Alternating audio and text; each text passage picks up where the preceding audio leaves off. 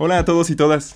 Les agradecemos por haber escuchado hasta ahora esta primera parte de nuestras conversaciones a la distancia. La próxima semana regresaremos con más.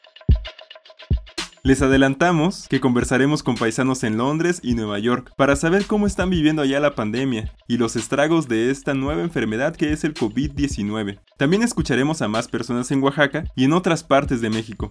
Poco a poco, seguiremos construyendo juntos un testimonio en español de este fenómeno global. Este programa se está desarrollando sobre la marcha y seguimos esforzándonos para mejorar la calidad y compartir estas historias de la mejor manera. Si tienes alguna sugerencia o quieres colaborar de alguna manera, no dudes en escribirnos.